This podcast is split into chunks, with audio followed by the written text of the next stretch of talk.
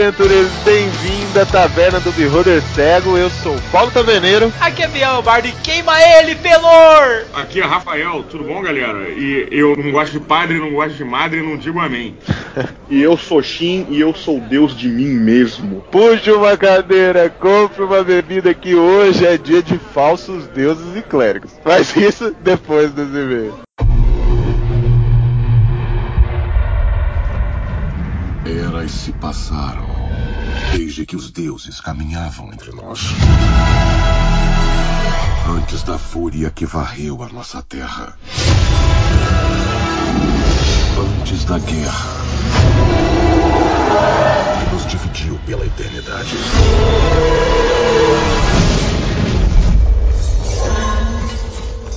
Você não serve para ser rei. Agora é minha vez. E aí, Bardo, conseguiu dormir depois do nosso cast passado não? Nem fudendo, taverneiro. Cara, pelo amor de Deus. Ainda você pega e me manda mensagem: Biel, Biel, cara, cheguei aqui em casa e do nada o cast estava aberto aqui no meu computador. Meu amor de Deus, cara, que que é isso? Que que é isso? Cara, como é que eu vou dormir com o negócio desse taverneiro? Você tá louco, velho? é verdade, várias coisas aconteceram nesse cast aí. Quem sabe em alguns outros casts a gente comenta os fatos que aconteceram durante essa gravação, né, Bardo? É, cara, mas eu, ó, eu passei pra frente, eu não deixei a galera dormir, não. O que, que eu fiz, taverneiro? Eu peguei e mandei no nosso grupo do padrinho lá o cast no ar um pouco antes dos outros ouvintes saberem que ele tava no ar, cara. Pra galera poder acompanhar e nem dormir à noite também. acompanhar o meu drama, cara.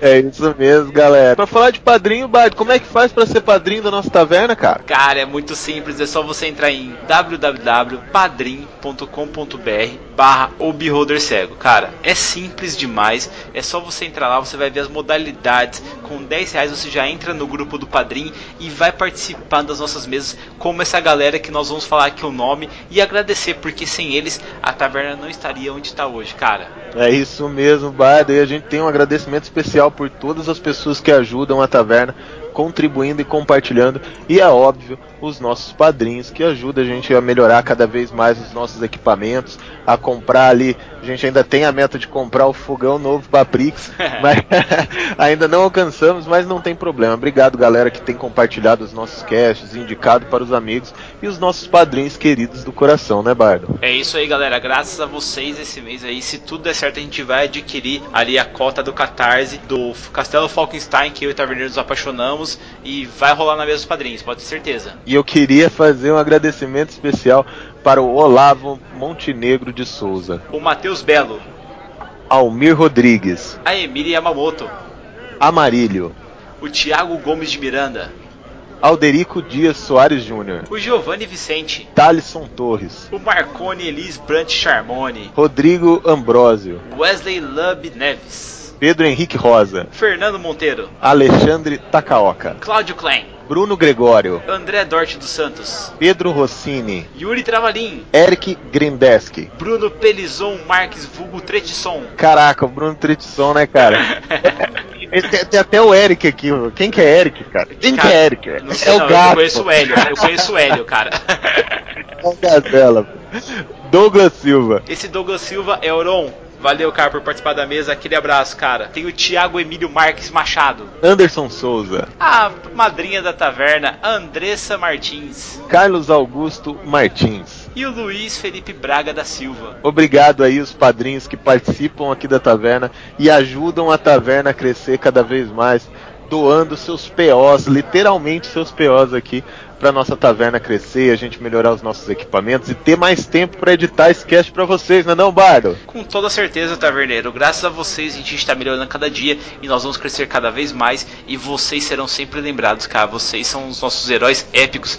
É, e não precisa ser só 10 reais, 20 reais não. Se você entrar lá, você vai ver que tem vários tipos de padrinhos que como você pode ajudar a taverna. E é óbvio, tem lá as, as categorias e tem pessoas que até ganharam miniaturas exclusivas. Se você acompanhar a nossa página ali no Facebook, você vai ver as miniaturas que foram. A miniatura, né, que foi sorteada. E logo, logo tem mais uma, né, Bardo? Na, logo, logo tem várias outras taverneiras. Porque, cara, não vai ser só a do Taverneira, do Bardo e a da Prix, não, galera. Nós vamos fazer aí as miniaturas das mesas dos padrinhos também, cara. Porque eles também têm direito. É, isso mesmo, Bardo. Mas deixa eu te falar um negócio. A galera não pode esquecer também de entrar lá e curtir o nosso Esquadrão Podcast. Mas tem uma coisa muito especial que a gente não pode deixar de alertar os nossos ouvintes, Bardo. O que, Taverneiro? O nosso evento no dia 21 do 4, Bardo. Pô, cara, que legal, gente. Aqui em Londrina, no Mercadão da Prochê, vai rolar um evento no dia 21 do 4, feriado,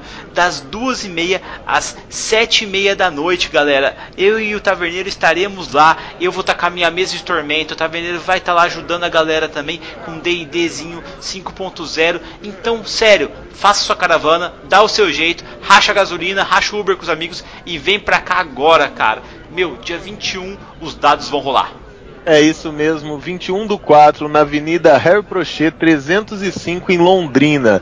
Quem puder vir, vem aqui presenciar as nossas mesas, jogar com o Bardo, jogar comigo, Taverneiro e muitos outros mestres que estarão lá à disposição, né, Bardo? É isso mesmo. Na verdade, se você for narrador, vem já coloca lá no Facebook, cara, eu vou, vou narrar tal sistema, cara, vem com a gente porque vai ser muito divertido. E quanto mais mesas de diferentes sistemas, melhor é, porque às vezes a pessoa não conhece o sistema taverneiro e ela vai justamente para conhecer essa nova jogatina aí e se apaixonar, entendeu? É isso mesmo, não percam essa oportunidade. Mas, Bardo, eu quero começar aqui lendo uma das cartas dos nossos ouvintes que veio através de uma pantera, cara. Ô, louco, manda aí, taverneiro.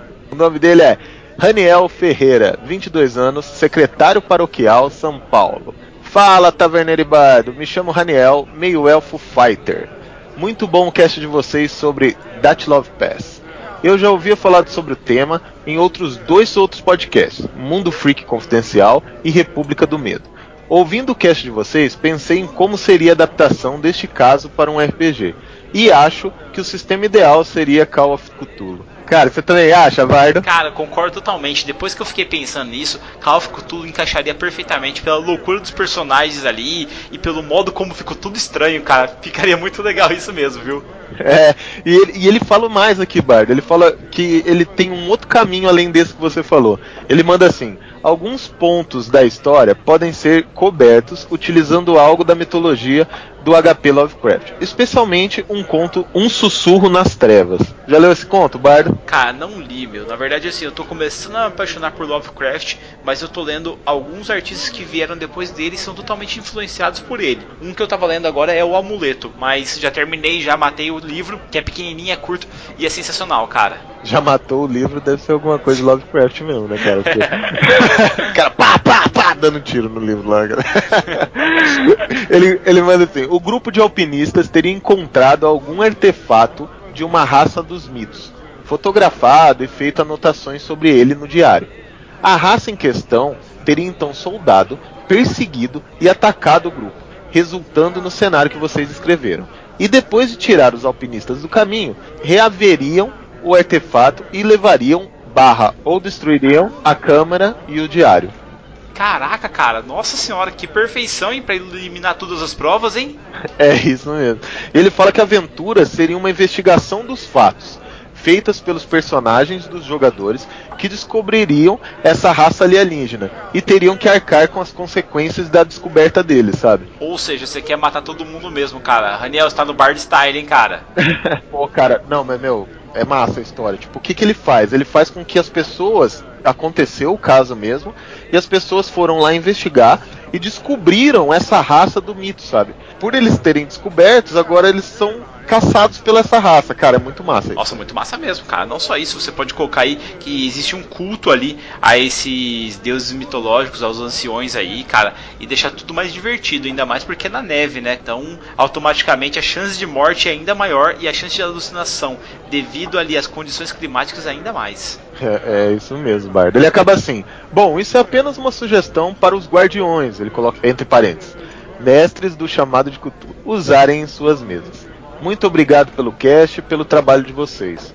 Raniel Ferreira. Obrigado, Raniel, pelo seu e-mail, cara. Que bom que você gostou do cast. E a gente faz isso mesmo para mexer com a cabeça de vocês, para mexer com a criatividade e criar mesa maravilhosa como essa que você descreveu aqui. É isso mesmo, Raniel. Cara, continua mestrando, continua narrando e mandando sugestões aí dos nossos podcasts mesmo, cara. Você ouve ali, você achou alguma coisa diferente, manda um e-mail para nós, manda essa coruja ou pantera aí, igual a Taverneira falou aí, e manda pra gente porque a gente tá querendo incrementar cada vez mais o podcast. O podcast de vocês, a taverna é de vocês e nós temos que crescer juntos. Então, se puder, compartilha o podcast aí pra todo o seu grupo aí, seus amigos nas redes sociais, viu, cara? É isso mesmo, Barda, é isso mesmo. Você tem mais alguma coisa que chegou aqui na taverna recentemente, cara? Tenho sim, cara. Tem uma coruja que chegou aqui, uma coruja marrom das montanhas dos anões, e ele manda assim: Olá a todos, aqui é o Marconi Chamone, padrinho, anão bárbaro nível 5. Mandei essa coruja para agradecer pelo ótimo trabalho e para relatar o que aconteceu na minha mesa. Usei os conhecimentos do cast 83 Enigmas e Armadilhas juntamente com o do cast 93 Ambush Emboscados e Perdidos. O grupo foi emboscado por um pequeno grupo de goblins na estrada. Eles lutaram e conseguiram derrotar os pequenos, com exceção de um que fugiu. Então, os heróis decidiram ir atrás do goblin fujão até encontrar o covil. Como bons players que eram, invadiram o covil sem magias de cura. Afinal, eram apenas goblins. Ah, meus amigos, grande erro caíram em duas armadilhas de área que, além de machucar bastante personagens, alertou o covil inteiro. Aí foi Bárbaro tendo a cabeça esmagada, Lobo derrubando o personagem, Bugbear fungando no cangote do bruxo e gente fingindo que estava morto para não apanhar mais. Finalmente, o bruxo desistiu do combate e literalmente saiu correndo. Coloquei o Bugbear para ir atrás do bruxo, dando tempo para o guerreiro que estava se fingindo de morto pegar a druida, que estava inconsciente, e também dar no pé. Agora estou sendo acusado de mestrar no Bardo Style, mas fui até bonzinho e criei a oportunidade de fuga, senão era TPK na primeira sessão. Acredito que serão mais cuidadosos daqui pra frente e menos arrogantes, pois os monstros também são inteligentes e possuem aliados. Agradeço a todos e não vejo a hora de provar esse porquinho tão famoso. É, é isso mesmo, cara. Use as nossas dicas aí. Cara, os goblins são muito roubados, velho. Ó, Tamo junto, Goblin. É isso aí, cara. Os Goblins são roubados, velho. Entra dentro de um covil de Goblin pra você ver, não sobra um, cara. Cara, mas olha só, Taverneiro. Ele usou dois casts nossos. Imagina só se o cara usasse três casts. É TPK na certa, velho. Não tem como fugir, não. Um cara usa um enigma ali, o outro ele usa emboscada e por fim ele usa assim uma de boa na cidade, sabe? Pra galera descontrair. Tá tudo certo, cara. É, isso mesmo, Bardo. Mas vamos deixar a imaginação com os nossos ouvintes e bora pro cast. Bora pro cast. O que é um deus? Eles são reais se você acreditar neles. Me diz quem é você. Você não acreditaria se eu te contasse. É isso aí, gente. Chamamos aqui o nosso mestre de Call of Cthulhu, chamamos junto o Shin, o nosso especialista sobre tudo, para falar um pouquinho sobre clérigos aqui na taverna, cara. É isso mesmo, Bardo. Sempre convidando essa galera aqui que sempre ajuda e vem bater um papo aqui na taverna, um papo legal, sobre vários assuntos, né? E dessa vez vamos conversar um pouco sobre deuses e clérigos, não é não? Com toda certeza, cara. Eu acho que, pra gente começar a falar dos clérigos, é mais interessante a gente começar pela razão da existência dos clérigos, que são os deuses, na verdade. Isso talvez seja mais relevante para quem joga D&D, AD&D ou qualquer outro jogo de fantasia, tipo GURPS, essas tipo GURPS Fantasy. Enfim, mas vamos lá. A razão da existência dos clérigos é o culto a uma divindade ou um panteão. Por isso acho que é bom sempre começar falando dos deuses, até porque isso, bem ou mal, serve pra gente emendar no futuro com outras coisas que a gente pretendia gravar, que a gente já tinha conversado entre a gente, tipo Planet É verdade. então a gente já queima um pouco desse assunto aqui para falar lá de outras coisas. No AD&D ou no D&D, dependendo da edição que você joga, ele vai estar tá recheado tanto por mundo ou de repente na sua campanha com seus deuses particulares. Esses deuses tendem a ter diferentes status, ou seja, diferentes graus de importância dentro de uma campanha. Normalmente os status são os seguintes: semideus, deus menor, deus intermediário e greater god, deus maior, tá?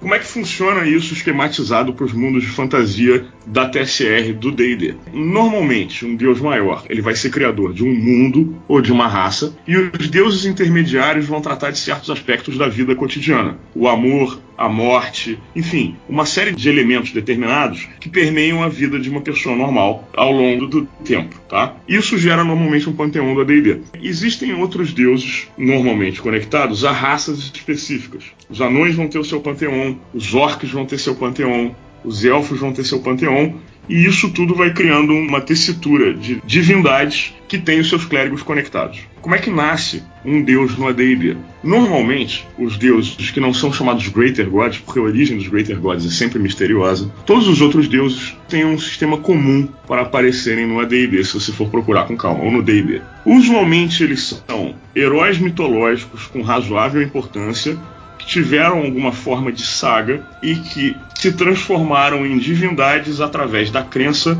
de outros seres ou de outras pessoas daquele mesmo grupo nesse herói clássico. Pera aí, como é que é isso, Rafael? As pessoas vão crer nesse cara e ele vai ganhar poder através dessa fé das pessoas nele? Na verdade, não sei nem se seria ele exatamente, mas possivelmente uma outra entidade que parece com ele, mas não é verdadeiramente ele, porque ela é uma soma da visão idealizada dos seguidores. Vou dar um exemplo. De repente aparece um druida numa plantação, não necessariamente ele é um grande herói, não necessariamente ele tem um poder muito grande, mas ele faz uma magia lá onde com que, faz com que a plantação fique muito fértil e aquele ano seja excepcional. E a galera ali passou por uma crise fodida, sabe? Tipo, anos e anos sem mento, sabe? Você não tinha porra nenhuma ali. E esse cara só deu uma passada e fez lá a spellzinha dele lá para ajudar a galera e sumiu. Conforme o tempo passava, voltou aquela crise, aquela dificuldade. Porém, aquele vilarejo, aquela vila e aquilo, começaram a adorar aquele ser, porque até então eles não sabiam que era um druida, e acreditavam que se adorassem aquele ser, um dia ele viria fazer bênção. Até o momento que eles se sentem em necessidade da colheita e a plantação serem vinculados a essa divindade, sabe? Isso é um tipo de adoração. Seguinte, cara, nesse teu exemplo,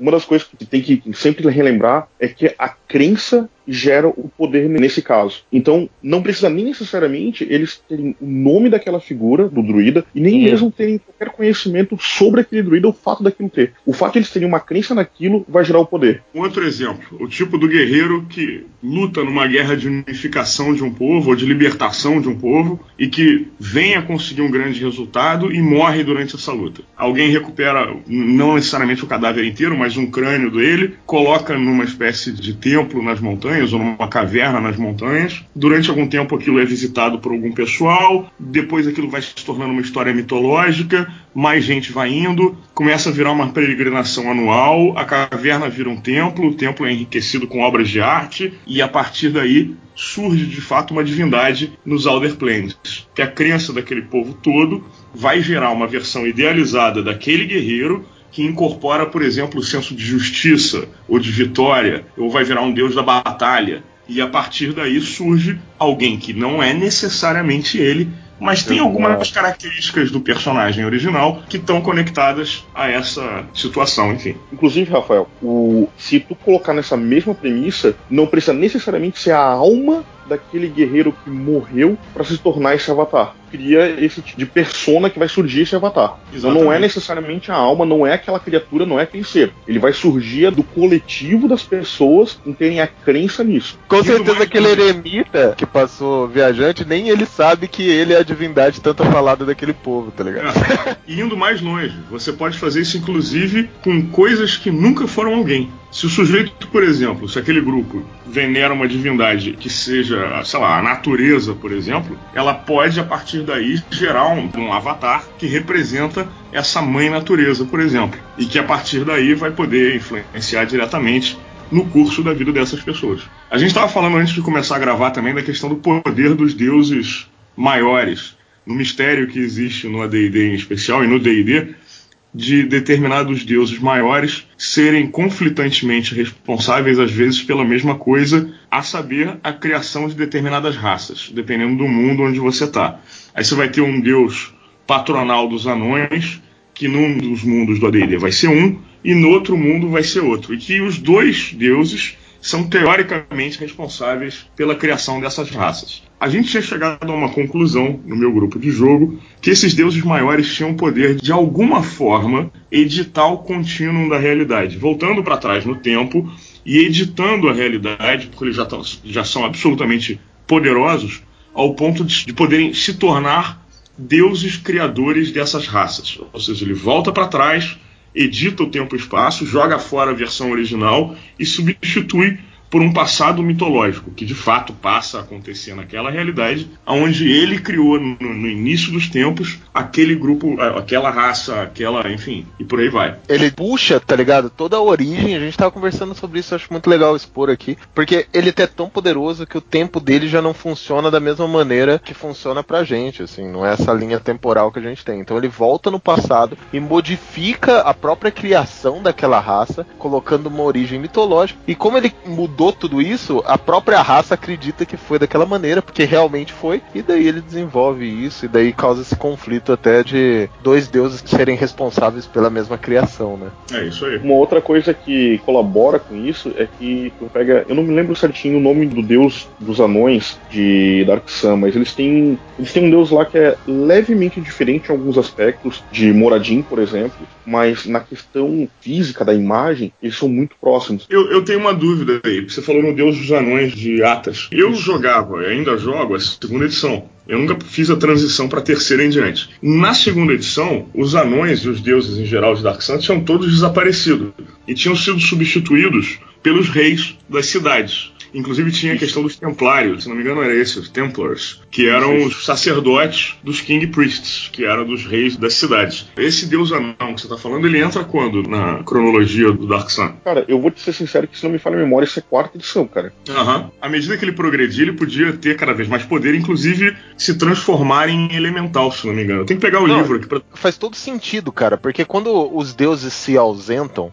os elementos continuam aí, né? E eles podem ser adorados, como foram adorados no passado. Por exemplo, o fogo. Sim. O fogo foi adorado pela raça humana no passado, né? Então você tem isso na nossa história, né, cara? Uhum. É só tu pensar no, no egípcio. Ra é o deus do sol e do fogo. Sim, Que eram as sim. coisas mais próximas que eles tinham. Ah, mas, mas eu vou abrir um outro aspas agora. Por exemplo, Dragonlance. Dragonlance, na quarta, quinta, não lembro qual que é a era certa. Tem uma das eras em que as divindades somem. Sim. Mas não é só as divindades sumirem. Também some todos aqueles que propagavam a divindade. Então, o, o passar o conhecimento adiante também sumiu no processo. Dragonlance, inclusive, tinha uma questão interessante que era assumir, inclusive, a versão física dos deuses que era representada pelas constelações. Uhum. Dependendo de onde Deus estava, se ele estava ativo ou não, a constelação aparecia no céu ou desaparecia. Sim, mas o Dragonlance tem uma época que trabalha com a descrença também, né? Tipo, Sim. E isso é muito, é muito legal trabalhar na mesa, quem tá escutando aí, né, gente? É um universo onde não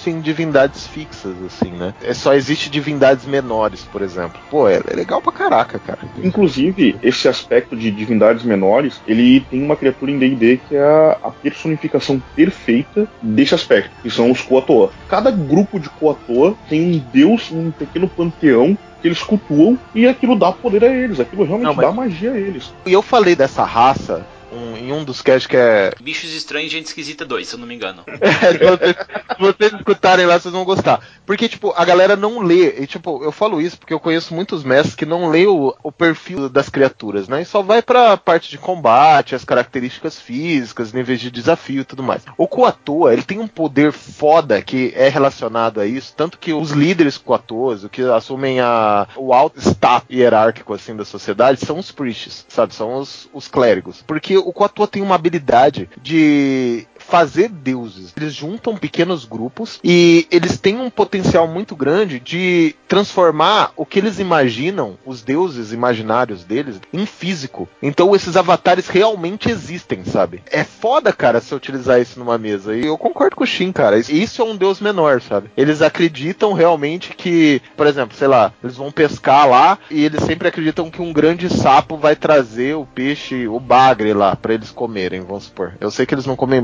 porque eles são meio peixe lá, mas vamos supor que seja que E, e eles imaginam que esse sapo vai vir trazer e realmente vem, sabe? Vem um avatar físico desse sapo e traz pra eles os peixes, sabe? Pô, isso é muito foda você utilizar na mesa, sabe? Mas uma coisa que tem que tomar cuidado dentro disso é porque, por mais que os Koatoas eles tenham essa capacidade, essa dinâmica de conseguir fazer a, a crença deles se manifestar, não é uma divindade real. Uma das coisas que eu gostei bastante, isso na terceira edição, foi o livro que é Divindades e Semideuses ou alguma coisa assim. Uma das coisas que eu gostei é que eles criaram pequenas regras para servir de auxílio para tu conseguir manifestar e criar deuses realmente, ou mesmo transformar os próprios jogadores em divindades. Dentro desse aspecto, uma das coisas que acontece é o seguinte: uma vez que qualquer tipo de personagem, jogador ou qualquer coisa atinja o patamar de divindade, ele não pode mais ser morto por tudo aquilo que não tenha também da rank divino. Tem duas maneiras de se matar um deus no D&D.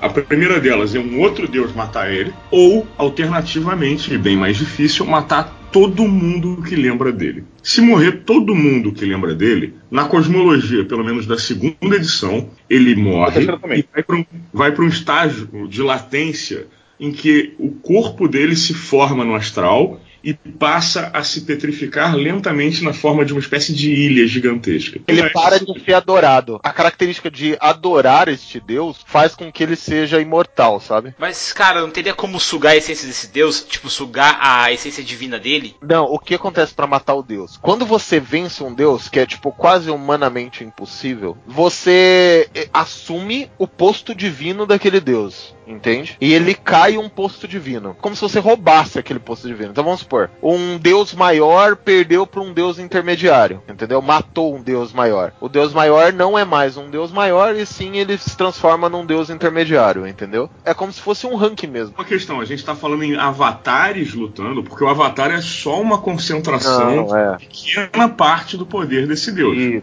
não é o avatar. Porque se o avatar luta e perde, ele perde influência entre os seguidores perder influência entre os seguidores faz com que ele diminua de estatura. Exatamente. Quando você mata um deus, não é o avatar, é, é você matar mesmo. Quando você derrota um avatar, ele realmente perde o poder, porque as pessoas caem em descrença. Ele perde influência. É, é pô, você tá numa guerra, sabe? Do deus da guerra. E você adorou pra caramba o deus da guerra. E de repente o deus da guerra envia um avatar para lutar do seu lado. E você perde a guerra, tá ligado? Ou pior, Taverneiro, tu vê o avatar da guerra sendo alvejado por flechas e morrendo na tua frente. A tua crença no deus da guerra vai cair um monte. Com certeza, cara. Daí você perde adoradores, né? Porque tudo está vinculado com adoração. O Shin até falou e é uma coisa importante. Os Kuatua, não é que eles inventam deuses e o deus não é uma manifestação real. Ele é, porém ele é uma manifestação real fraca de poucos adoradores, entende? E daí ele não tem uma força suficiente para ser um semideus de verdade, né? Ele é uma manifestação ali do que eles acreditam. Então, é por isso que os deuses, por exemplo, Deus maior é porque eles têm vários adoradores. Talvez deuses são adoradores dos deuses maiores. É surreal você imaginar isso, né? Então, toda divindade do Dungeons and Dragons, acredito que em toda divindade, tá? Ela é vinculada à quantidade de adoradores que tem, tá ligado? É isso. Exatamente. Senão você não é um deus, porque o deus, no meu ponto de vista, no ponto de vista aqui do taverneiro, gente, cada um tem o seu, ele tá totalmente vinculado à quantidade de adorador, sabe? De uma certa forma, a gente está tocando agora num ponto, inclusive, que tem a ver com a questão do Planescape. No Planescape, nos Alder Planes, Alder Planes. É a sua crença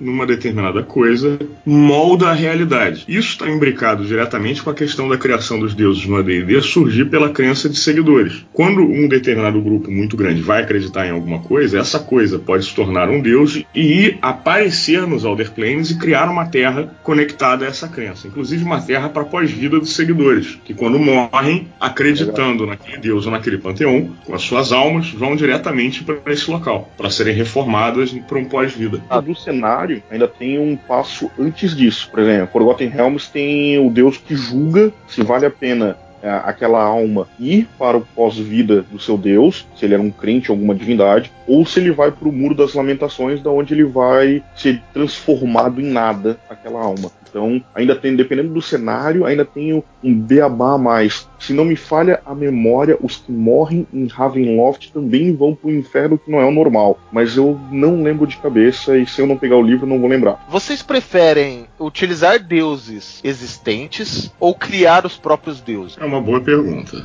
Eu, eu vou te responder da seguinte maneira: eu gostava de ficar livre para poder criar as minhas histórias e as minhas campanhas de uma maneira em que eu tivesse que gastar menos tempo criando cenário. Então eu preferia criar minhas tramas dentro de mundos que já existiam. Até por isso que eu jogava tanto Ravenloft, jogava tanto Planescape. E essa maneira era mais fácil ter tempo de fazer aventuras com frequência. Então eu normalmente pegava panteões do AD&D que já existiam. Eu nunca, eu nunca tentei criar um mundo por conta própria. Cara, eu vou falar a verdade, assim. Uma vez eu criei um mundo por conta própria e foi muito legal, né, Bardo? O Bardo jogou essa mesmo. Porém, eu geralmente eu empresto o Panteão de Forgotten.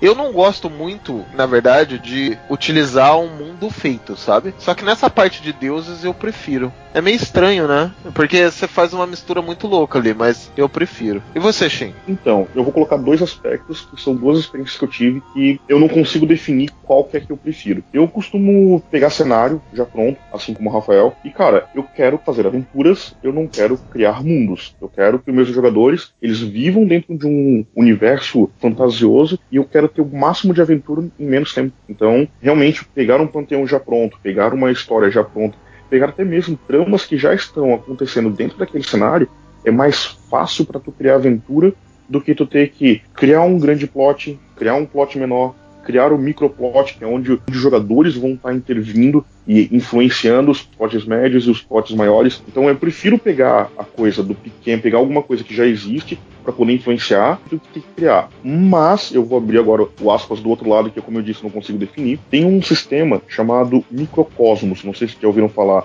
É um PDF de eu acho que 3, 4, 5 dólares, um negócio ridiculamente pequeno. É um sistema de RPG onde numa tarde inteira tu não joga uma aventura, tu vive um mundo inteiro. Como é que funciona isso cara, aí? Cara? Funciona muito bem. A, a grande moral é que vai funcionar da seguinte forma: tu vai definir o ponto inicial e o ponto final. Eu vou criar um exemplo hipotético aqui para facilitar a, a visualização disso. Imagina que começa criando o ponto inicial sendo assim: os deuses surgem e o ponto final é a morte dos deuses. Durante a aventura, durante o dia, durante a tarde, tá jogando isso, tu vai colocando novos elementos que vão ficar no meio dos entre os deuses surgirem e os deuses morrerem. Você está criando uma história escatológica. Escatológica não no sentido que as pessoas dão hoje em dia, mas uma forma de criação e destruição da, da próprio sistema de divindades desse mundo, como os vikings faziam com Ragnarok, por exemplo. Exatamente. Como tu tem todo um monte de pequenas mecânicas dentro do sistema, que é o microcosmo, que é para tu gerenciar e agilizar o processo de tu criar as coisas, cara, é fascinante. Então, como tu cria pequenos elementos o tempo inteiro, tu pode, a cada turno, simplesmente pegar e colocar uma nova coisa que aconteceu, um novo evento que aconteceu. Puta, então, mas é muito ah, o- grande, cara. É uma maluquice negócio- isso aí. é uma maluquice. Só que eu vou complementar o exemplo que eu, que eu comecei. O início dos deuses o final dos deuses. Meu turno. Eu vou lá e digo assim: o senhor de todos os anões surgiu sobre sua montanha. Esse é meu ponto, acabou. Eu passo pro próximo. Aí o próximo vai pegar e vai dizer assim: ah, então surgiu o senhor dos elfos. Aí o do taverneiro pega, ah, então surgiu o senhor dos druidas. Aí volta pra mim e eu digo: o deus dos anões matou o deus dos druidas. É meu turno, eu faço o que eu quero. Caraca, mano. Aí, pô, o taverneiro fica puto comigo e ele, como o negócio não tem ordem cronológica, ele vai lá e coloca os adoradores dele antes dos anões. Porque não tem uma ordem cronológica. Então, os adoradores tinham muito mais poder. os- Olha a parada dos deuses maiores aí, ô. É, é, é. Então, É mais ou menos isso aí. Como não tem ordem cronológica, a criação desse cenário, a criação desse mundo, consegue fazer muita coisa e criar o cenário inteiro. Nessa brincadeira, eu utilizei justamente para isso, para criar a cosmologia de um cenário que eu iria começar a narrar. Pô, parece Cara, muito interessante. Eu fiz uma parada mais ou menos do tipo, cara. A mesa, ela era composta por três anões, o bardo, que era um elfo warrior, e um outro rapaz, que era um elfo mago. Essa saga durou, tipo, oito anos, e eles ascenderam, assim, a, a ponto de se tornar semideuses e depois deuses maiores. E depois, eu mestrei durante o que? Um ano, mais ou menos? Não, foram três meses, cara, que daí a gente conseguia controlar os eventos do mundo, cara. Exatamente, eles jogaram como se eles fossem deuses mesmo, né? Então eles controlaram os eventos que aconteciam no mundo e não necessariamente o mundo em si.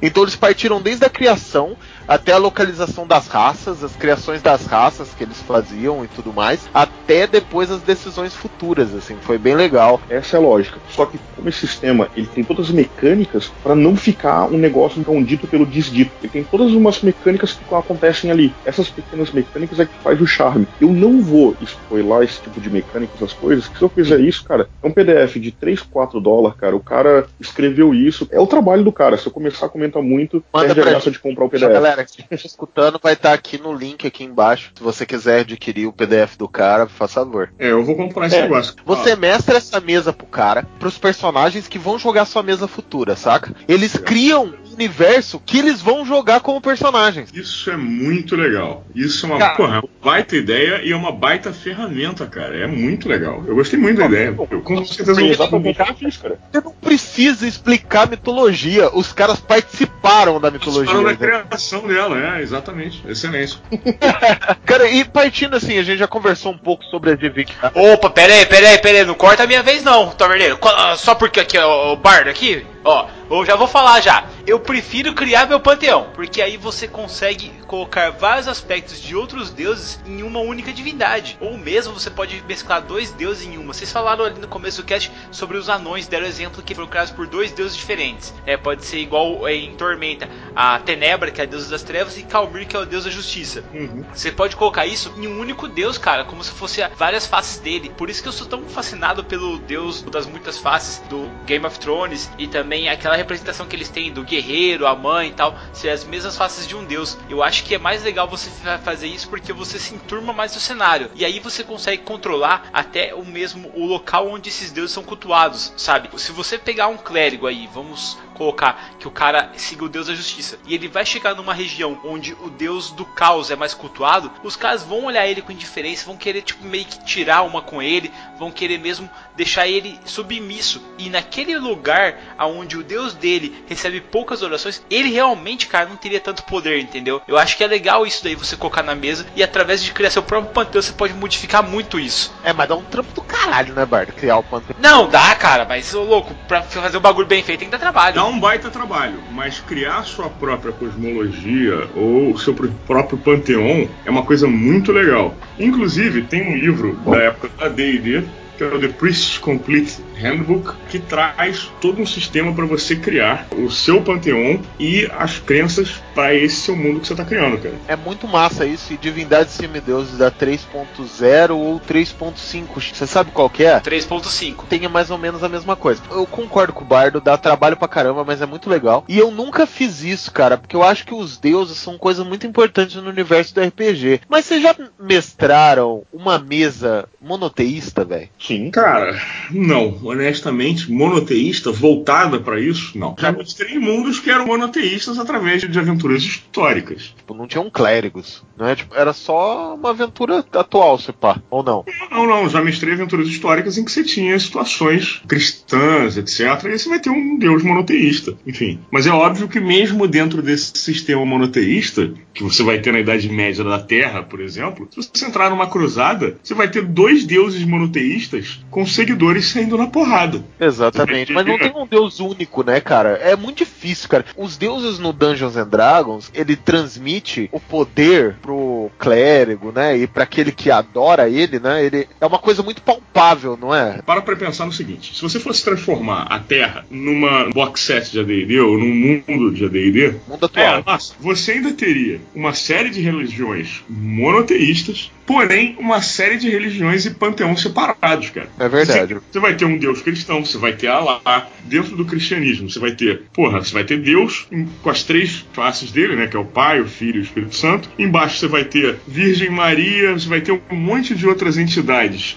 e santos Entendi. que teoricamente poderiam te conceder algum favor divino. Então, assim, pro RPG é difícil você criar um cenário absolutamente monoteísta. Mas, por exemplo, quando a gente parte pro Dungeons and Dragons mesmo, vamos colocar aqui pra gente ser algo palpável pra quem tá escutando a gente. A parada é presente, sabe? Ela acontece, né? Sim, Tipo, sim. Eu acho que não chega nem a ser fé, quase. Mas assim, ó, eu vou criar um exemplo bem simples pra ti, tá vendo? Que vai ser tiro e queda. Se eu falar pra ti, eu acredito que uma divindade faça uma chama azul com verde surgir na minha mão e digo, é Deus que me dá esse poder tu se convertia na hora, independente qual outro Deus que tu tenha. Porque se tu tem uma fé em alguma coisa que não te mostra algo visível e vem alguém que diz, olha, tem aqui um negócio, se tu começar a acreditar nisso, vai começar a ter fogo saindo da tua mão se tu quiser. A conversão é instantânea. Por isso que eu acho que em Mundo Fantástico a crença nas divindades é tão evidente. Porque o negócio, como tá no meio da vida das pessoas, é muito fácil ter uma crença. É muito Eu fácil ter entendi uma teu fé. ponto. Ela deixa de ser fé para ser conhecimento empírico e cotidiano da é isso, força divina. Exatamente. A parada é Exatamente. palpável, sacou? Então, Você vê a parada acontecendo. Quando você trabalha isso, eu posso entrar em conflito com você diretamente, por exemplo. E até mesmo o Panteon consegue entrar em conflito, assim. Agora, por exemplo, você pode fazer uma crossover aí de um Panteão egípcio com um Panteão de Forgotten, por exemplo. Ou no Panteão nórdico, né? Porque os clérigos são palpáveis, sabe? Mas eu não sei se, se esses clérigos ali, pelo menos no mundo fantástico, eles deixam de ter fé, porque as paradas acontecem mesmo. Como tem alguma coisa que acontece, é não é uma coisa de fé, é uma questão de acontece. Mas para constar, existem personagens ateus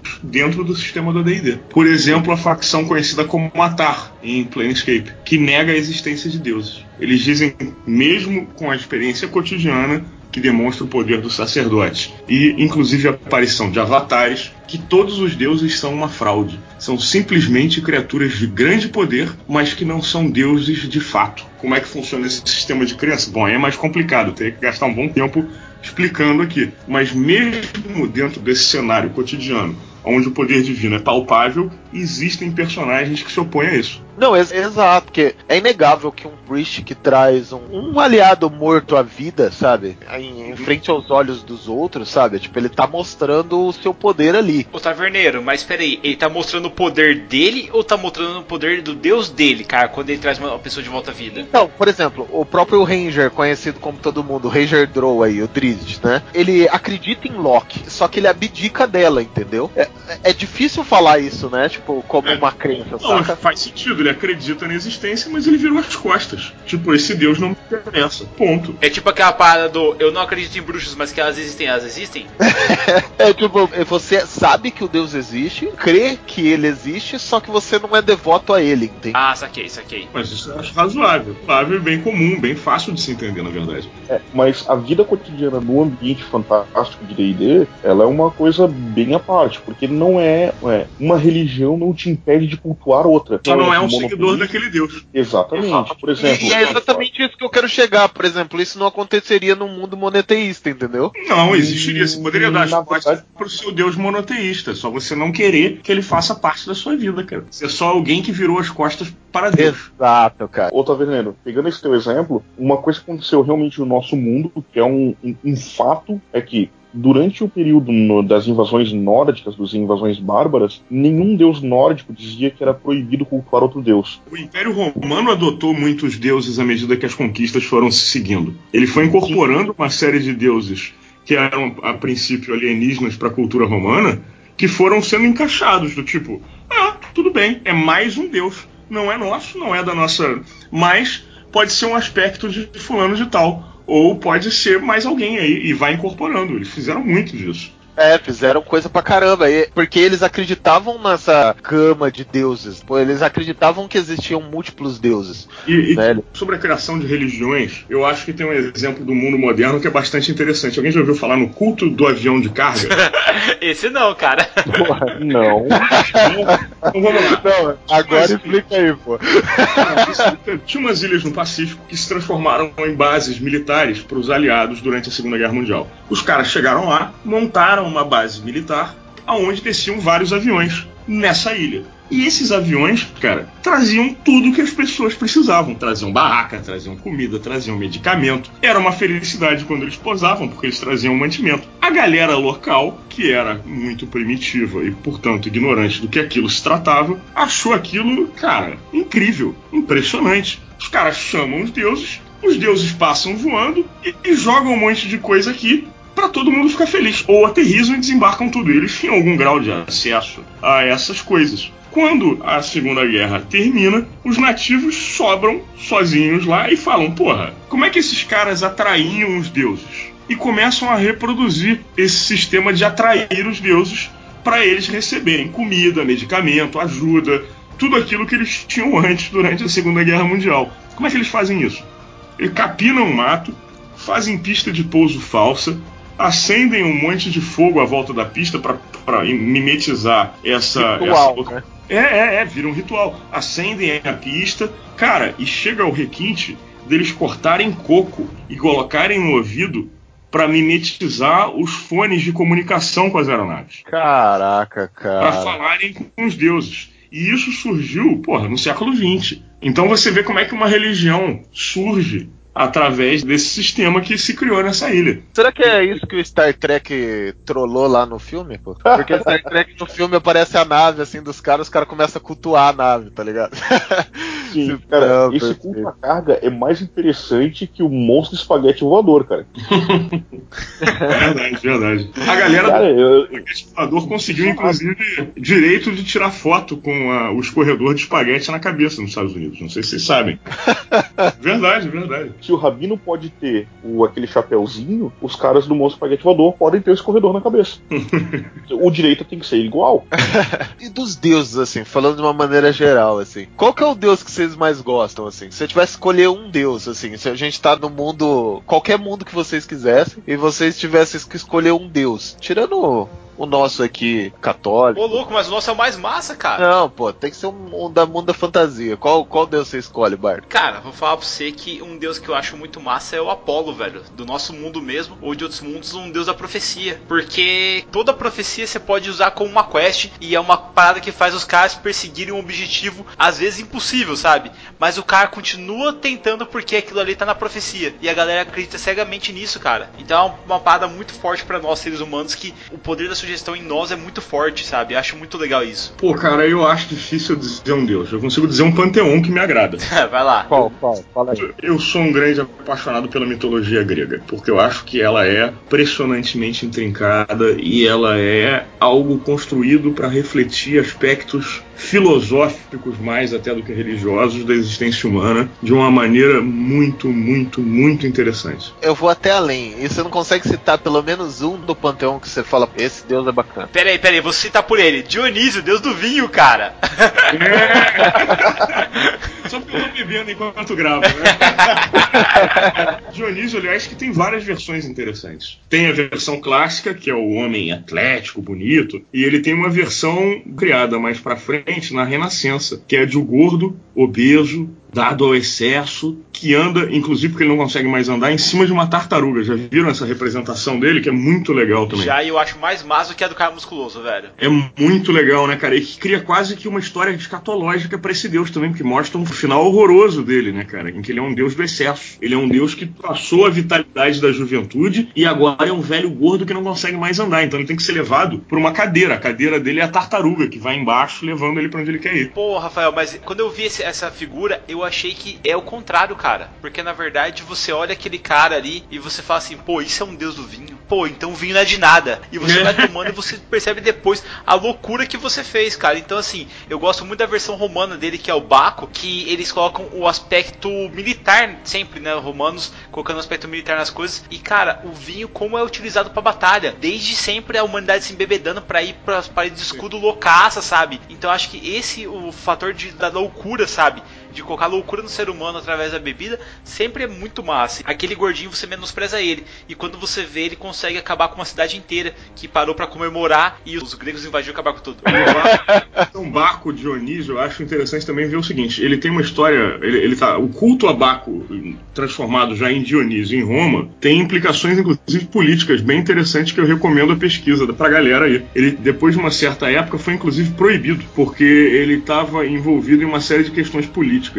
É um deus interessante pra caramba mesmo. Inclusive historicamente, assim, a- a- o culto dele é muito interessante. Sabe um deus massa que eu acho, já que você falou aqui da mitologia grega, assim, e também tem, lógico, tem na grega e tem na romana, né? Mas na mitologia grega é o Hefesto, sabe? Porra, ele, ele nasceu fraco, feio, desgraçado, foi jogado pela mãe no oceano. É sério, cara. Ele é resgatado pelas ninfas, que é o contrário do que ele era, sabe? E ele, tipo, virou um artesão foda e nomearam ele deus do fogo e da forja, sabe? Ó, Tipo, vou, vou dizer um legal que eu gosto também. Amnese, a deusa do esquecimento, que ela dava as bênçãos pra água do rio Styx. Assim, as almas que bebiam a água do rio Styx podiam esquecer da vida anterior e se desapegar do mundo. É um deus interessante. Pô, isso é massa mesmo, cara. E você, Shin? Pô, agora eu me sinto até muito menor agora, cara, porque Não, fala, pô. o, pante- o panteão que eu mais. É, não, é que o panteão que eu curto, cara, é o panteão nórdico, cara. Só que, cara, o panteão nórdico não tem nada a ver com o, o pensamento, colocar o nosso. o lado filosófico, o lado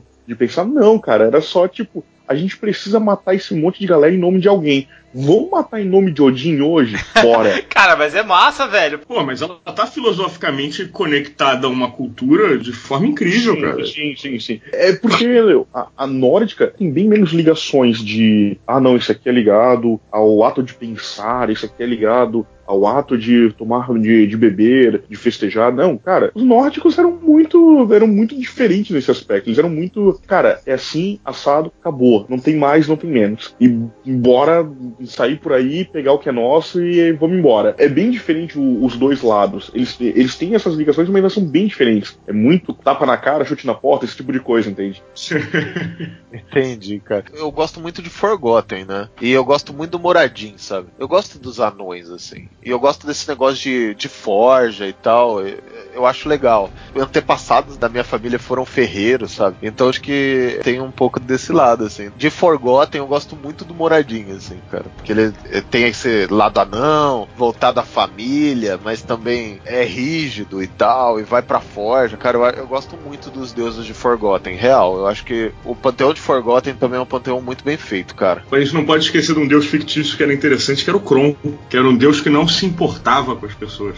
Ele tinha dado o segredo do aço e as pessoas que se virassem. É verdade. Tá. Não Pô, é care mesmo. Deus que não se importa. É interessante, você tem que mostrar valor pra poder. Para ele poder olhar pra você. É interessante, cara. E mesmo mostrando valor, talvez ele nem olhe, né, cara? Nem olhe, talvez ele esteja fazendo outra coisa. É um, é um deus bem interessante, cara. O deus mais forte, na minha opinião, é Atena. Porque ela tem os cavaleiros do Zodíaco ao lado dela, cara. Porque meus caras são muito pica, Ah. velho. É o melhor clérigo que existe. É, é isso a questão da adoração, né, velho? O poder dos deuses são passados pelas pessoas que adoram ele, né? E a- ele entrega esse poder, na verdade, porque o, o deus entrega de presente esse poder pros adoradores pra ele conseguir mais adoradores. É, é- Tá bom, Taverneiro, mas agora me fala, qual deus tem mais adoradores do que Atena aqui nesse Brasilzão nosso? Cara, todo mundo, velho, gostou de Cavaleiro Zodíaco. A gente praticamente se ajoelhava no chão e adorava aquela deusa, cara. Gostava da manchete, velho. É isso que a gente O, gostava. deus, a- o ente mais poderoso do D&D não é um deus. Não tem ficha. É uma criatura que, inclusive, é capaz de se sobrepor a qualquer deus. A entidade mais poderosa do D&D chama-se Lady of Pain. Alguém lembra dela? Não, cara, não lembro não. Puxasse muito longe, cara. Mas você conhece? Nossa, não lembro mais nada disso, cara. Vamos lá, seguinte, todos os deuses do AD&D têm ficha para avatar, ou seja, quando ele cria uma versão física dele, ela é de alguma maneira derrotável, mesmo que você não consiga, porque eles são realmente muito sinistros. Agora, o ente mais poderoso do AD&D é uma criatura que é responsável pela, por Saijo, a cidade das portas, uma cidade que existe em tese no centro de todo o multiverso e que não tem ficha. Ela não tem culto, dizem que ela não é uma deusa, alguns dizem que é, isso é meio controverso, mas ela não só não tem culto, como se você tentar cultuar ela ou rezar para ela, ela aparece e te leva embora. Tem uma galera que fala que ela é a Demon Lord, né? Tipo, ela é um, é um Lorde Demônio dos Nove Infernos, não é? dentro desse universo do, do Planescape, existem uma série de livros ou de tentativas de compreender o que é a Lady of Pain, e uma dessas teorias é essa que você está dizendo, que ela seria uma Demon Lord. Não é, até porque ela não é evil, ela é simplesmente neutra. Ela, se ela tivesse um alinhamento, se ela tivesse uma ficha, ela seria true neutral. Agora, existe também um outro livro, agora fora do universo, que explica ela como sendo filha de um outro deus. Só que é muito provavelmente mentira e são memórias falsas carregadas pelo personagem desse livro numa tentativa de contaminar ela com uma história de criação. De uma certa forma, ela parece semiconsciente. Ela não parece uma criatura que tenha uma psique de fato. E no momento em que ela tivesse uma psique, ou que ela se acreditasse alguma coisa, ela imediatamente cairia de status, porque ela estaria submetida a uma forma de controle. Então, nesse livro, você tem um cara que é o chamado herói amnésico, ele não lembra do passado dele, e para ganhar as memórias dele, ele tem que levar uma ânfora até ela, atrair ela através de uma forma de adoração para que ela se manifeste e quando ela for tentar pegar ele, oferecer ou abrir essa ânfora que está cheia de memórias. Em tese, essas memórias seriam falsas. Além desses livros publicados dentro do universo, que dão possíveis origens dela, existe esse outro livro fora do universo que, gera uma história de criação para Lady of Pain mas que em tese seriam memórias falsas. Então a verdade verdadeira é que ninguém tem a menor ideia de onde ela veio, ninguém tem a menor ideia do que ela é, só sabem que ela é responsável por Sage. Qual é o poder dela? Evitar que outros deuses ou avatares entrem na cidade, porque a partir daí eles poderiam tentar controlar o lugar. Então, você tem sacerdote, você tem a criança funcionando dentro de Saijo, mas nenhum deus pode entrar em Saijo. E quem garante essa, esse bloqueio é a Lady of Pain. Entendi, cara. Ela busca as pessoas que são devotas a ela e elas somem, tipo, simplesmente assim? Elas morrem, na verdade, imediatamente. A sombra. Ah. Eu não sei se alguém já viu a aparência dela. Ela flutua acima do chão, como se fosse uma mulher, flutuando uhum. acima do... com uma série de roubos, de mantos muito largos, esvoaçantes, como se estivessem num suspensos em flutuação neutra, assim, no ar, e uma, um rosto que parece mais uma máscara de louça. De abacaxi, assim. Né? De, de aparência absolutamente neutra, cercada por uma série de golas metálicas com lâminas de espada. É, ela e, é bem bizarrona mesmo, cara. Quando ela passa próxima a você, ela deixa que a, a, sombra dela se projete em cima. No momento em que ela faz isso, você é retalhado e morre. E não tem saving, não tem nada, você morre. Ela é bem bizarra mesmo. O símbolo dela é máscara, né? E é muito legal você que tá escutando, escreve lá e vê a, o símbolo da Lady of Pain. Que, cara, você pode às vezes encontrar ou colocar que alguém foi assassinado e deixou esse símbolo. Porém, ninguém conhece esse símbolo, que é uma parada muito oculta, assim, né? Tipo, ninguém, ninguém sabe mesmo dela. E nem sabe o do paradeiro dela também. É, é bem oculto mesmo. É bem difícil achar alguém que saiba sobre ela, sabe? Então é legal você colocar ali só pra dar uma pilhada nos seus jogadores só. é uma boa maneira de se iniciar um mistério pra uma campanha, cara. Ou talvez seja uma maneira interessante de tu vincular os jogadores a sigil porque, se não me engano, ela só, ela só consegue atuar em sigil também. Tem um negócio dentro assim, não é o. Sigil, exatamente. É, é, um caminho interessante para tu pegar e colocar alguém que tava com um monte de desenhos e formas dessa Lady of Pain e linkar os jogadores para sigil. Que tal a seguinte ideia? Alguém encontrado morto num quarto fechado, ninguém sabe quem é aquele sujeito ou de onde ele veio. Perto dele tem o símbolo da Lady. Esse sujeito poderia ter sido morto por ela do outro lado do portal e conseguido se projetar pela abertura antes de terminar de morrer. Desenha no chão com sangue ou com alguma coisa a imagem dela, o portal se fecha atrás dele e você tem uma abertura aí pro teu jogo passar pra Planescape, olha que legal. E ainda deixar uma parada que é, tipo, imbatível, sabe? Os caras no final podem descobrir que foi a Lady of Pain, sabe? Só que, ok, foi Mas, ela. Colocar às vezes. Nem todos os problemas têm que ter solução. Fica a dica, viu, mestre?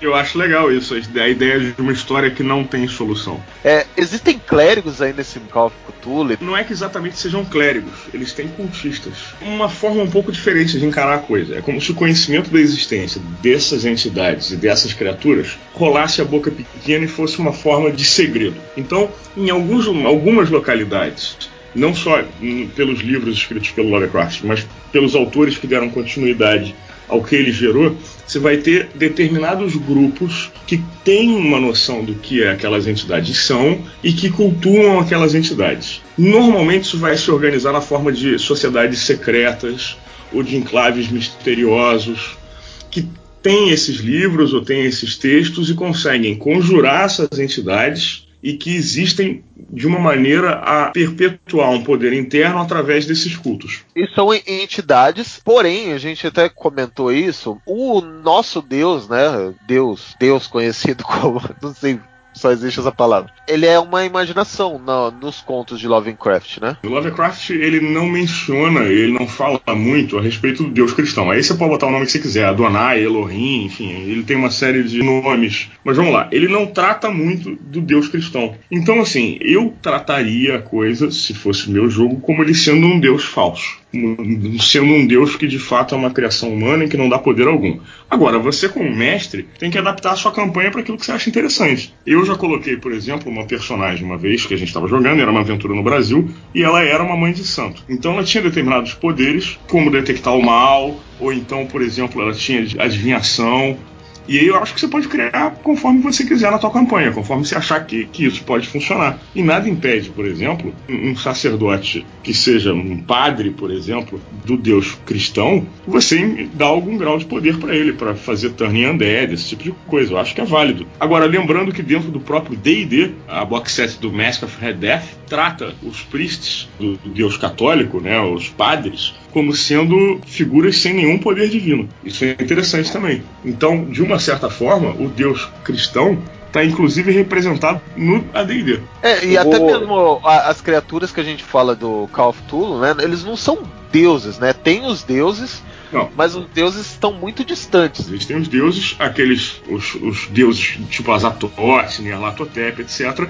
E dentro da Dreamlands existem alguns deuses que estão conectados à humanidade, tipo Nodent, que seria um deus que talvez se interessasse de alguma maneira menor pelos humanos. Eles falam também em Bastet, que é a deusa dos gatos, que tem representação dentro do universo do Call of Cthulhu. Só que eles normalmente estão conectados a Dreamlands. Eu nunca parei para pensar exatamente se a Dreamlands é uma forma de delírio ou se de fato eles teriam poder fora das Dreamlands, mas em tese poderia ter. É porque eles são distantes, né, cara? Sim, sim, sim, sim. Estão longe demais, assim.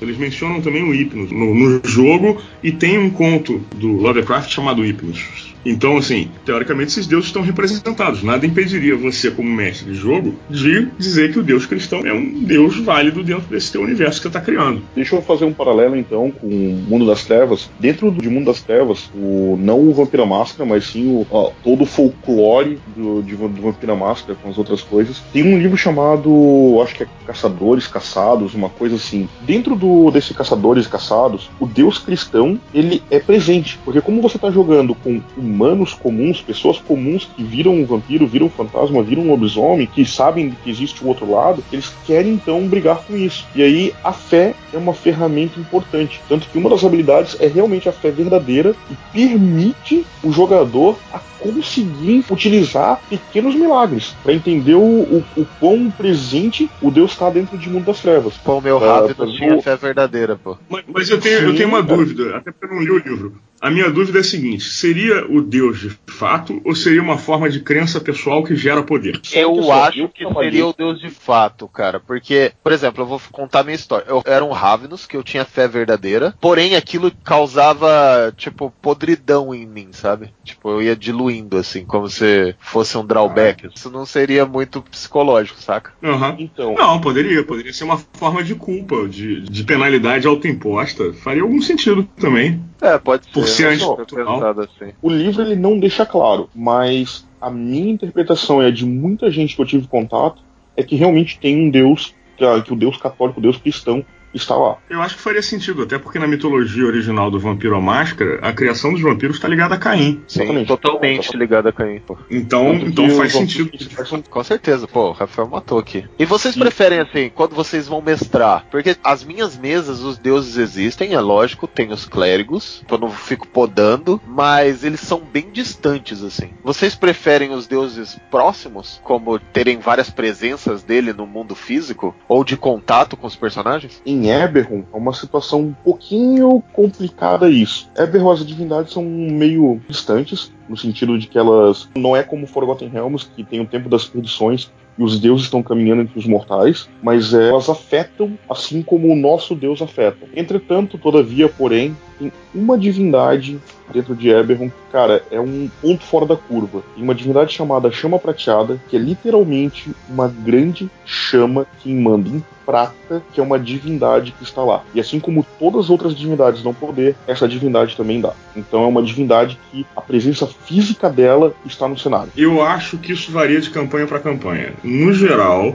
não dá para ignorar, se você joga D&D, por exemplo, a existência das divindades. Em Forgotten Realms você vai ter umas várias religiões com deuses muito bem estabelecidos e inclusive várias delas com templos nas cidades, etc, participando da história política e tudo mais, então não dá para evitar a existência deles. Em Kryn, que em Dragonlance, para o pessoal aí que não conhece direito, você vai ter a história do planeta imbricada diretamente com os deuses. Inclusive, toda a questão do apocalipse que houve em, em Kryn, que, que dá início à saga da lança e tudo mais, para quem lê os livros não dá para você ignorar a questão dos deuses. Ravenloft dá para você fazer uma coisa um pouco menos apegada. Em Atas, até a segunda edição, você não tinha, durante a segunda edição, você não tinha deuses, então dá para você fazer algo completamente fora.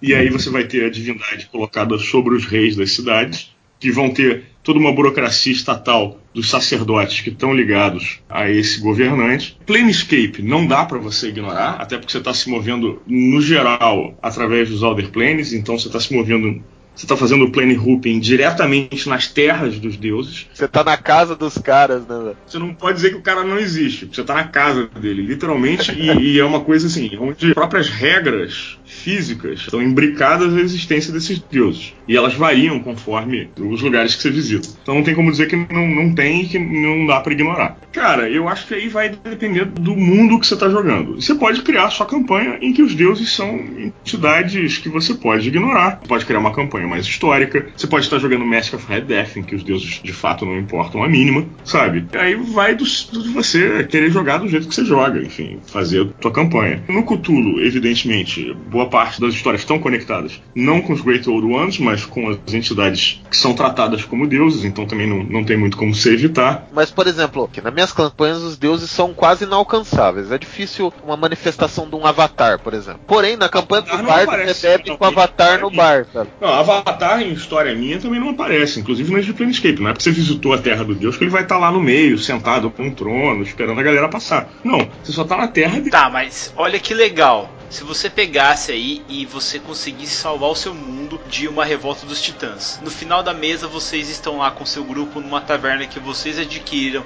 ao longo aí das suas campanhas e nisso você vê entrando o avatar de cada um dos deuses do panteão para sentar lá com vocês e tomar uma breja gelada. Olha que foda que seria a maneira dos deuses estarem agradecendo vocês para isso, cara, tomando uma caneca de chopp com vocês.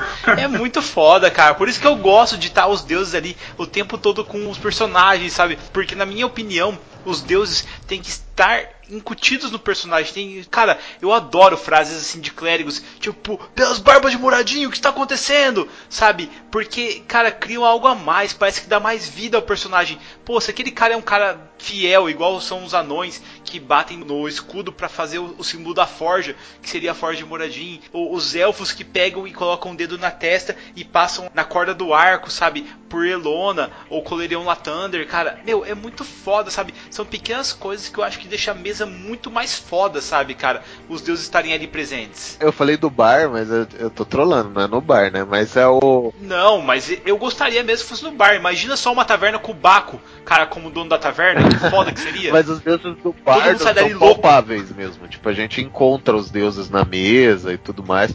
Lógico que é mais high fantasy, assim. Meu, é mó legal, assim. Então tem tipos de mestrar. Eu mestro de uma maneira, que é os, os deuses são quase inalcançáveis, assim. Eu tenho uma história de Planescape assim. A galera tava jogando e eles eram emboscados em Isgard, que também pode ser conhecida pela galera aqui como Asgard. Eles eram emboscados, Uhul. batalharam, perderam e morreram. Só que o que acontece é o seguinte: como eles morreram em Asgard e em batalha, eles acordaram dentro de um lugar muito especial. Acho que todo mundo conhece aí, quem gosta da, Valhalla. da mitologia. Exatamente, Valhalla. E aí, a aventura seguinte era a galera no Valhalla, onde todos os dias tinha a batalha dos, dos guerreiros mortos em busca de um campeão do dia para no final do dia beberem com os deuses. E o plot da aventura era fugir de lá para poder continuar. Pô, da hora.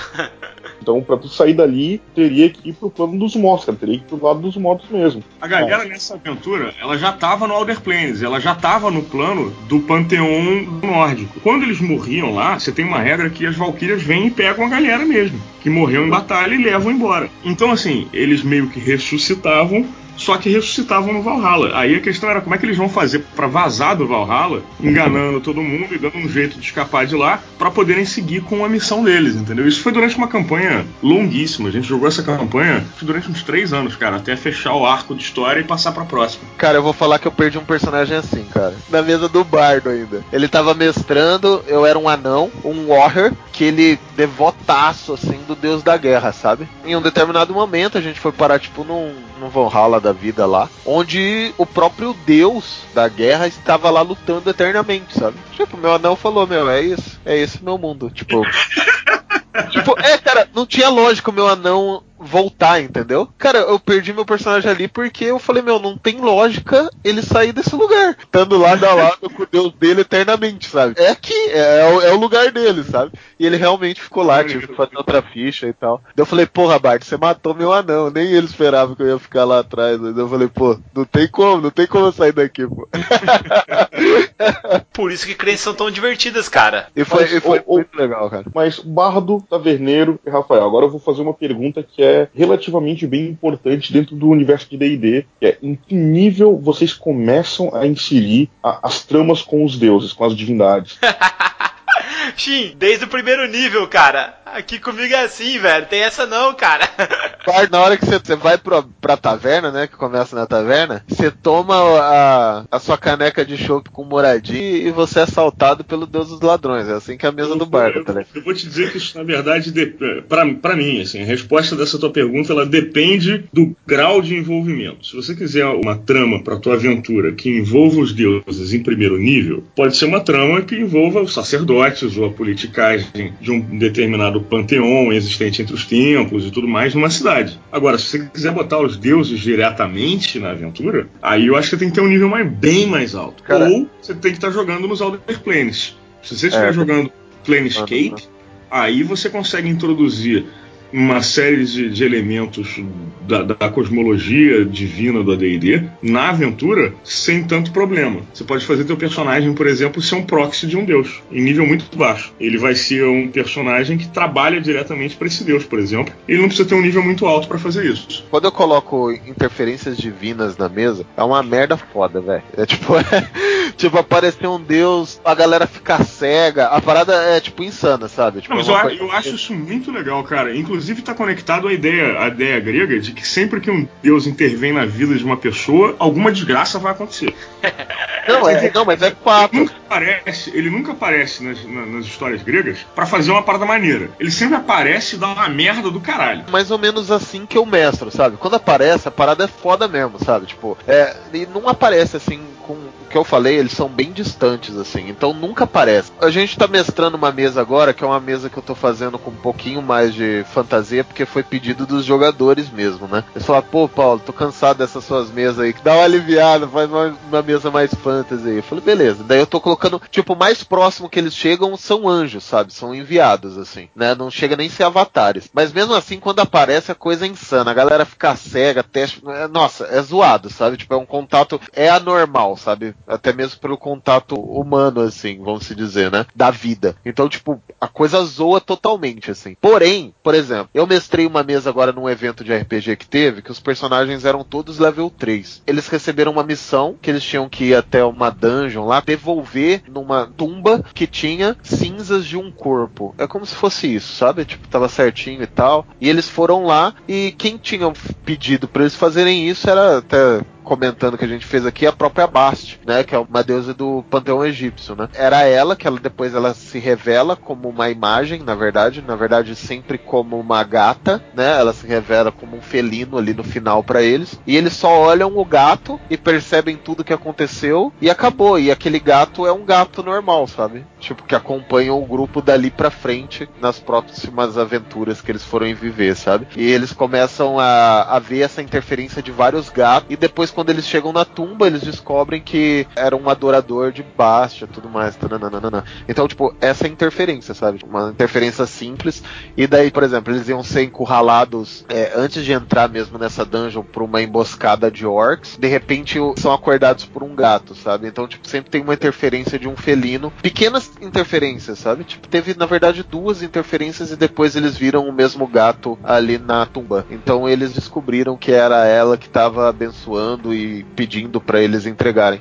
Tanto que depois que eles entregaram as cinzas lá na tumba, eles nem voltaram em busca de recompensa, seguiram o caminho dele para a próxima cidade. Então isso é uma interferência divina leve, sabe, que pode ser colocado aí. Eu coloquei os players estava level 3 numa aventura de one shot e deu super certo, sabe? Pô, bem Uma legal, das cara. coisas, ô Taverneiro, que eu achei que é, que é bacana, eu fiz a pergunta de em que nível, porque eu normalmente, quando preparo algum tipo de campanha, alguma aventura, eu coloco os níveis baixos até o nível 5, 6, 7. A, a interferência divina existe, porém ela nunca é direta. Vou criar um exemplo hipotético. A, a cidade está sendo atacada por Drows. Quem está mandando os Drows atacar não é uma conclave de Drows, né? não, é realmente Loth tá dizendo, ó, vão lá e tragam para mim o sangue daqueles lá, entende? Mesmo Perranzan lá bugando a cabeça. Isso. Não, é, é, eu quero o sangue daqueles lá. Então, assim, Loth tá literalmente tá lá, de forma literal, aparece e diz, eu quero o sangue daquela cidade. E os caras são fanáticos religiosos, vão lá e pegam e pronto, entende? Então, tem interferência divina em nível baixo? Tem, mas é nesse ponto. Depois que atinge um nível 6 até um 10, 11,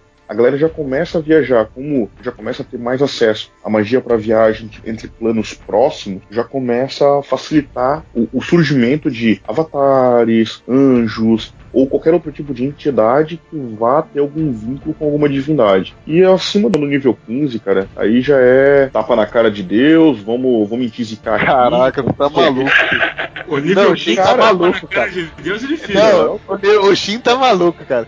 Não, cara, tem que ser assim, cara. A última campanha que eu narrei longa, cara, terminou com jogadores, sei lá, nível 17, 18, 19, tentando destruir Loth, cara. Eles não queriam mais Drow atacando, entende? Então tem que colocar. Eu, pelo menos, acho que tem que colocar esse, esse vínculo, tem que colocar essa superação em nível muito extremo. Numa campanha como essa, tem todo um preparo, tem todo um plot pequeno que se junta com o outro, aí os dois percebem que estão alinhados para uma mesma coisa. Assim vai aumentando, crescendo dessa história, até que chega no clímax máximo da campanha, que é, é agora, vai o racha, a gente já tem as ferramentas, a gente já tem o motivo, vamos terminar a campanha. Daí eu acho demais, Shin. Mas eu acho que, tipo, você.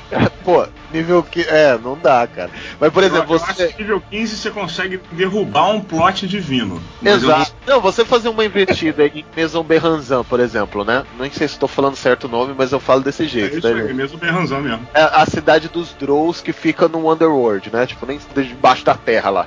Você fazer uma investida e eliminar algumas famílias nobres Drows dali, com certeza a Lot vai ficar putaça, tá ligado? Tipo, é, com certeza você vai diminuir bastante o poder dela ali, principalmente com os Drows e tudo mais, né? Porque lá eles são fanáticos mesmo. Mas aí o contato divino é, bom, não sei, cada mestre tem sua maneira. Só, tô falando da minha maneira. Eu já acho mais difícil, assim, sabe? Pra você enfrentar Lot diretamente, assim, eu já acho mais difícil. Mas é óbvio que você pode criar uma saga que você consegue fazer isso, né? Mas é o que você falou, tem que ser muito bem preparado. Acho Na- que você tem que tomar cuidado para não banalizar os deuses também. Eu acho que o deus tem que, apesar de poder ser contraposto numa campanha, tem que manter o seu ar de divindade. Sempre. Então você tem que tomar cuidado no que, que você faz para não tornar o deus um personagem menor, entende? Assim, ó, deixa eu explicar um pouquinho mais para não parecer babaquice do Shin aqui, mas e faz esse contraposto de, cara, o, o negócio é muito maior do que somente aquela cidade, aquele reino, aquele planetinha.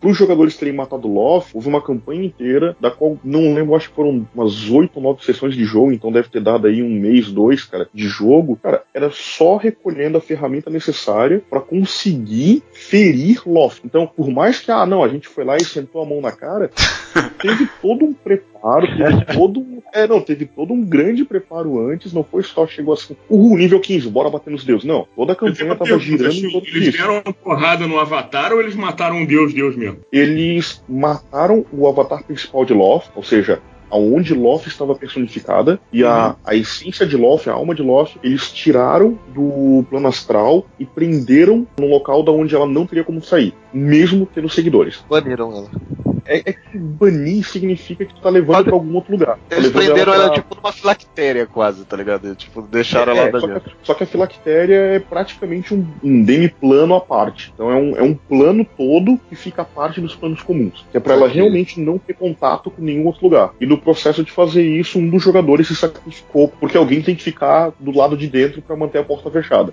Tríade. E aí um dos jogadores ficou lá pra, ó, não, então eu vou ficar aqui, eu vou cuidar da porta. Agora, uma, uma coisa que você falou que eu achei curiosa. Você falou do, do que Saigel tem personagens de vários níveis, inclusive abaixo.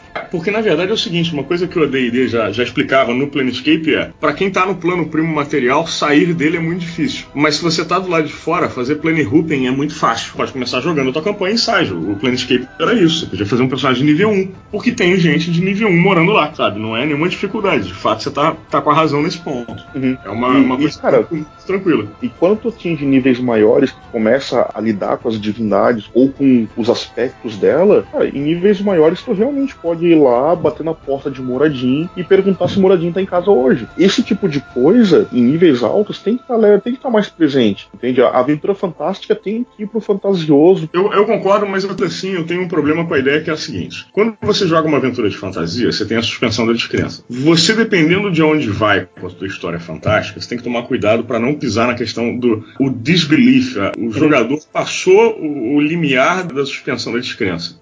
No teu jogo presente de maneira física, material, palpável, você começa a ter que tomar muito cuidado para não farofar a história. Eu às vezes acho muito complicado lidar com isso. Eu, eu, eu não só entendo com isso, como eu, por mais que eu tenha dado exemplo de Loft, etc., não é um negócio frequente nas campanhas. E, e tem que estar na vida dos jogadores, a, presente a ideia das divindades como algo material, só que estar de frente com uma divindade tem que ser um negócio realmente o fim da campanha ou o clímax de uma campanha. Concordo plenamente com vocês, cara. E eu queria agradecer a presença de vocês nesse cast, galera, que já ficou longo pra cacete. Eu não sei como é que eu vou dar conta de editar isso. É só a primeira parte ainda, pô. E galera, como é que nossos ouvintes podem achar vocês nas redes sociais? Uh, o meu Twitter é Rafa Laut e, bom, a gente já falou disso antes, né? O Facebook, enfim, é mais pessoal. Tem o meu Instagram, mas eu não sei se faz sentido pra galera acessar meu Instagram, enfim. Cheguem lá no meu Twitter, qualquer coisa. É arroba é, Rafa Laut. E eu é mais fácil entrar pelo 303d.com.br, tanto pelo site quanto pelo Facebook. No site tem um pop-up com um catálogo para quem quiser imprimir minha miniatura 3D ou cenário 3D e é, é só pegar, olhar o catálogo e escolher, ou se tiver algum outro lugar, por exemplo, Thinkiverse, o My Minifactory, que são sites que a galera também coloca modelo 3D e quiser imprimir aqueles modelos, é só pedir, a gente manda a impressão para casa da pessoa.